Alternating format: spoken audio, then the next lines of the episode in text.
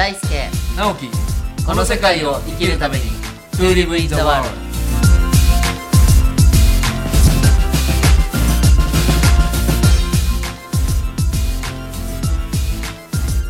大ちゃんこんにちは。こんにちはなきさん。11月ですね。はい11月ですね。なんか秋満喫してますか？はいあの秋好きなんですよ。あそうなんです。大ちゃんの力がねそうです。秋発から冬っていうのはすごく好きで、はい。この夏からちょっと肌寒くなってきたぞから、うわ寒いってなるこの 間この あーっていうこのあもう半袖じゃ寒いなとか上着だなとか、この季節好きなんですよね。ああだいぶ着るものもねまあ今日そうと言いながら横にいる大ちゃん半袖 まあ家の中ですからね。あれですけど。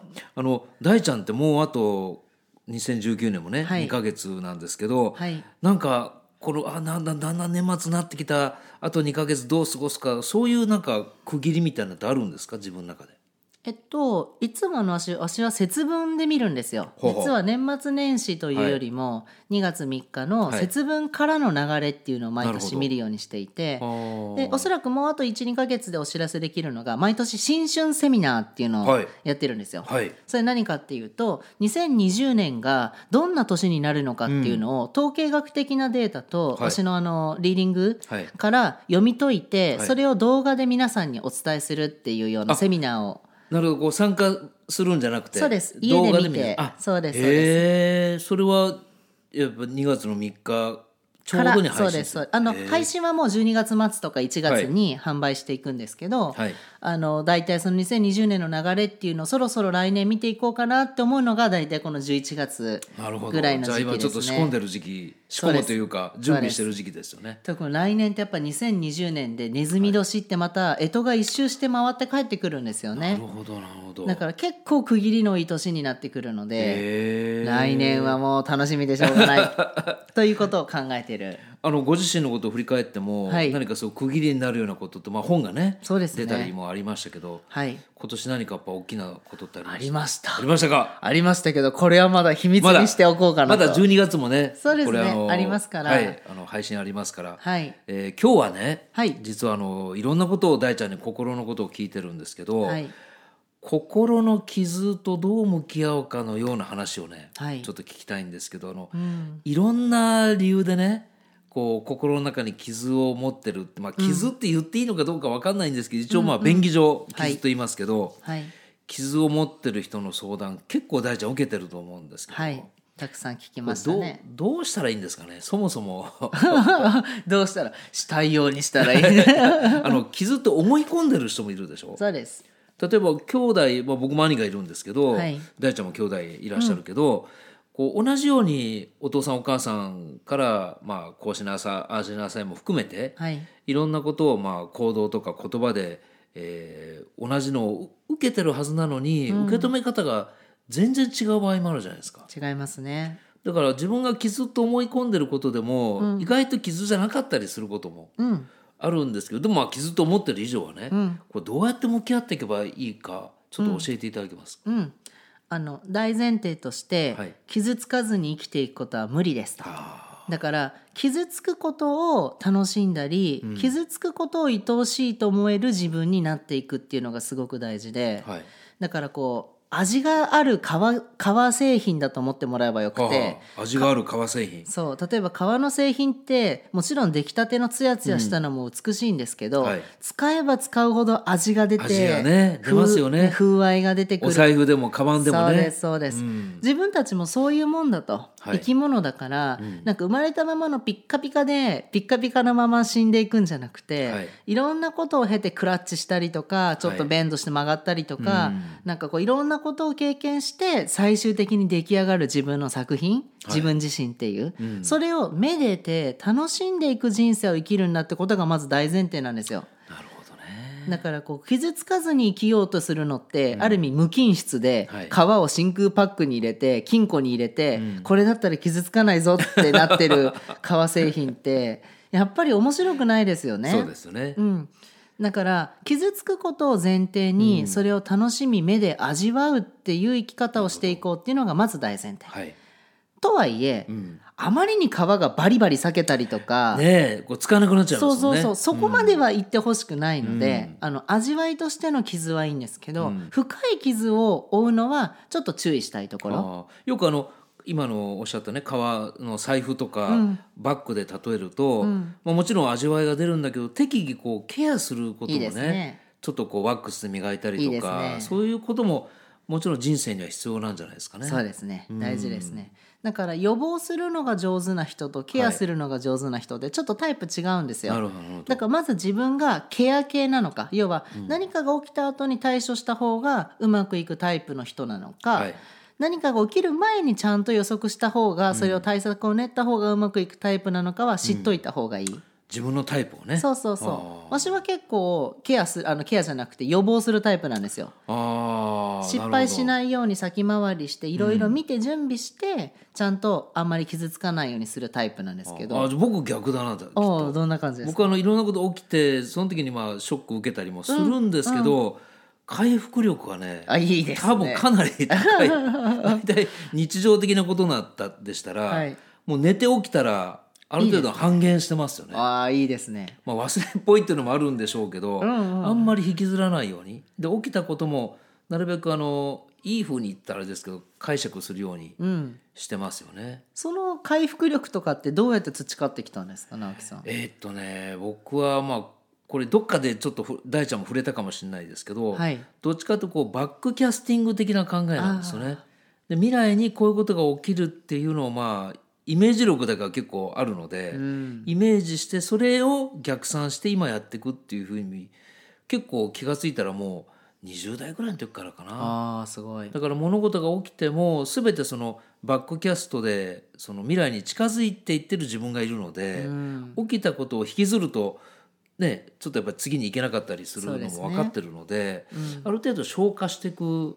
だから食べたものを早くうんちになるみたいな、うん。うん。早く吸収するのはもう昔からですよね。うん。いいですね、じゃあそのあれが早いん。ですねなん。て言うん。だっけあれろ過じゃなくて循環じゃなくて代謝代謝が早いなん。て代謝は早いですね。そうそのだからサイクルが多分早いからこそ、まあ、次に次にっていけるん。でしょうね。あとは人生でね誰しもがこう大きなものってあるじゃないですか、はい死別だったりとか、うん。まあ、普通のお別れだったりとか、うん。でそういうものをやっぱりなるべくあありがとうで受け止めることにしてるんですよね。いいですね。その瞬間は無理でも、んやっぱり時が経ってみてやっぱあれがあったからこそって思えることがいくつもあるので、やっぱそこに気づく早く気づくうんだからさっきの大ちゃんのねあのその傷つくことを恐れてる人ももちろんいるんだけど、いや大ちゃんはおっしゃるようにいつも傷つくのがもうあの人生でね。怖がらないっていうのが分かってても、うん、あれの傷はどうしたらいいのかなっていう悩みの人もいると思うんですよ。ありますね。例えばもう幼少期にこんなことを受けたとかね、まあ今だったら、あの両親から虐待っていう話も少なくないと思うんですけどそうですね。まあ、そういったものをどうやってその消化させていくのか、傷つくことは分かってるんだけどあの傷なんとかしたいよねって思ってる人もねうん。きっといらっしゃると思うんですけど、うんああの直樹さんが冒頭にね便宜上傷っていう言い方をしてましたけど、はいはい。あの人間っていうのは自分のことを自分で傷つけることはできても、はい。他者から傷つけられるってことはできないんですね。ほう。大前提として。そう他者から傷つけられたと思っていてもそう思っていても自分が傷つかなければ傷つかないんですよ。自分が傷ついたって選択すれば傷つけれるんですけど、例えば私が「直樹さんのバカバカバカ」って言っても直樹さんが「おありがとう」って言ったら傷つかないんですけど。逆になんかぐさっときたらね。そう直樹さんが逆に「大ちゃんってバカだよねアホだよね」って軽く言ったのに私が「アホって言われた」は あとか言うと傷つけるんですよ。そうですよね。だから自分で自分を傷つくことを許可した。うんっていうことがあるのってあーもう一個ふ深い段階で見るとねその傷つけられたとか傷ついたって思う出来事や相手と深い関係を作りたいっていう自分の動機があるっていうことなんですよ。なるほど。そう。だからその人と何らかの関係や思い出を作りたいからこそ、そこにわざと自分が印をつけてるようなもんなんですよ。ああそれを勝手に傷だと思ってる。そうそうそういうこと。だから傷じゃなくてねマークなんですよ。なんかよく小学校の時か可愛いね。そうそう。マークっていうとね。そう。なんかよくシールとか貼るじゃないですか、シールなんですよ傷って。よくできましたねとかね。そうそうそうそうそうそう。それがなんか自分が傷って言ってるものでその傷の本質っていうのはそこに自分の大切な気持ちがあるとか、そこに大切な人がいるとか見過ごしたくない見直したあの見過ごしたくないことがあるっていうマーク。でそのマークがちゃんと解消されれば、いい思い出だったあの出来事があったからって言えるんですけど、マークのまま保存してるとずっと気になるんですよ。そうですね。それをトラウマとか傷ってみんな呼んでるだけなので必ずそこのには愛がある自分が何か気になってることがあるっていうのを知っといてほしい。よくあの言葉をちょっと変えた方がいいものってあるじゃないですか、はい。今の傷も多分そうでしょうし、まあ、僕はあのちょっとがん患者が家族にいたので、がんっていう言い方もなんかもう言い方そうね。ないのみたいなことを、そうね、まあ、僕の頭が薄いのもね 言い方を変えたらもっとこう違そう意味合いよっていうのがあるかもしれないですね。そういうのね、はい。だから傷っていう言い方もマークっていうとね、ちょっとなんとなく意味合いが自分の中で変わってくる可能ね性がありますよね。だからそこに何があるのかなって見ていく、あのアクセスリーディング的に言うと恐れの奥にある愛は何なんだろうっていうところ、はい。人間の動機は100%愛、愛以外が見えている時は幻想ですと、だから傷ついているっていうのは幻想なんですよ。あそう傷ついていると見せかけてその奥にある愛が見たいから、そこにね旗が立ってるマークがあるだけ。そうそう。アクセスリーディング的に見るとねまたちょっと見方が深くなって、本当の姿が見える可能性がね、そうですね。ちなみに僕もねアクセスリーディングあの勉強させていただいてる、まあ一一番もう末席に座ってる、そんなことないですよ。でもね1近くにいます。月15日だったかな、はい。14日か15日のはねぜひちょっと参加したいなと思っていて、はいぜひぜひぜひ。やっぱりそういう自分からやっぱ意識をこうそっちに向けていくっていうかその傷からマークに呼び方変えるように、自分がどう見るかによっても全然傷って変わってくるものだっていうのは一つ、今日のみんな知ってほしいことでしょうかね。はい、あの人生において結局思い出に残ってることって何かっていうと、はい。辛かったり大変だったことなんですよ。ね。いいことって実はそんな覚えてない。んかね、いっぱいあったんだけどそうそうそうそう。ちょっと思い出せないこともありますそう。でよね。思い出せるのって「あん時さ本当に苦労して」とか「あん時お前さもうし死んでたよな」とかそういうなんか一見ネガティブに見えることの方が、実は人の思い出にものすごく残ってるんですよね。だからこう何か辛いこととかがあったらうわネタ増えたなってうん。またこれで誰かと分かち合えネタるなって。っていう言い方もいいですよね。うん。確かに僕もねかなりやっぱりそうネタにしてることいっぱいあります。うん。本当でしたらもしか傷って言い方を見方をしたら傷になってるものが、やっぱネタって考えるとねそこ豊かちょっと豊かになってきますよ。なります。大ちゃんでもあるんですか？そういう傷だと思ってた年がら年中もうボロボロになりながら あの今もですねパズルの法則が出たおかげで、はい。おそらく吉武大輔ってこうグーグルで検索する人が増えるんでしょうね、増えるでしょうね。ね。増えてたらですね。僕たちのポッドキャストもね増えましたよ。増えましたね、はい。ありがとうございます。リスナーさん増あの Google っていうのはですね関連キーワードっていうのがあるんですよ。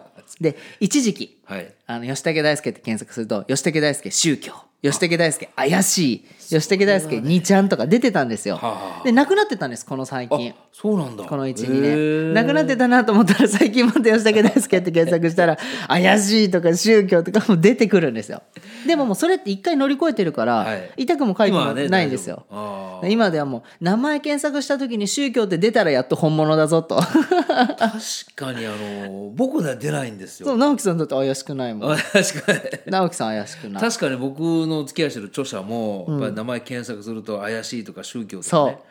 出てきますけどでもやっぱり目に見えないものがイコール宗教っていうのがまだまだちょっとありますね。ね。うんそこはある意味啓蒙させていただいて、私いつも宗教と哲学の違いを話すんですね、はい。宗教っていうのはこれが正解だよっていうのを教えるのが宗教なんですよ。例えばブッダがこう言ったキリストがこう言った、だからこれが真実だよ正解だよっていうのが宗教なんですよ、はいわしは宗教じゃなくて哲学が好きなんですよ。哲学っていうのは答えがないものに対して問い続けることっていうのが哲学なんですよ。全然違いますよね。わしは哲学したいんです人生で。だから仮にキリストがこれは A だよって言ってもわしはいやキリストが A って言ってるけどわしはどうなんだろうっていうのを探求していって自分なりのこう実践を続けることが楽しみなので、まあ、ちょっとこう余談ですけどだからまあそういうなんか傷ついたとかなんか嫌だったことも乗り越えると完全にネタだし、最後に伝えたいのはあなたが今こうやって傷ついていることっていうのは次にあなたと出会う人のためなんですっていうのがあってあなたがそこを乗り越えた時に、あなたと同じような絶望を持っている人を目の前にした時に、大丈夫だよって私もそれを知ってるよっていうのとよくわかんないけど大変だねって全然違うんですよ。違いますよね、だからぜひあなたが今自分のためにはそれ乗り越えれないかもしれないけど、未来あなたと出会う人たちがあなたと同じように絶望しているかもしれない、その時にその時のその出会いのために今をしっかり味わって、でも自分を必要以上に傷つけすぎずに、はい。ぜひ楽しみながら味わっていってほしいな、そして一人じゃなくて奇跡は常に二人以上だから、必ず自分以上に自分のことを愛してくれてる人たちと分かち合っていただければと思います。まあ、あの今ね乗り越えてネタって言い方もしましたけどネタにすることで乗り越えるっていうこともありますよね。ありますあります。ね、そういうのも多分たくさん大ちゃんも経験してると思うんですけど、まあ、ぜひね、あのーこの自分の傷と思ってる方は、それをマークと受け取ったり、まあ、自分のネタってはい、いうふうに受け取ったり、まあ、自分の肥やしみたいなものとね、そうですね。受け取ってみたらいかがでしょうか。はい、まあ、今日も大ちゃんありがとうございました。はい、ありがとうございました。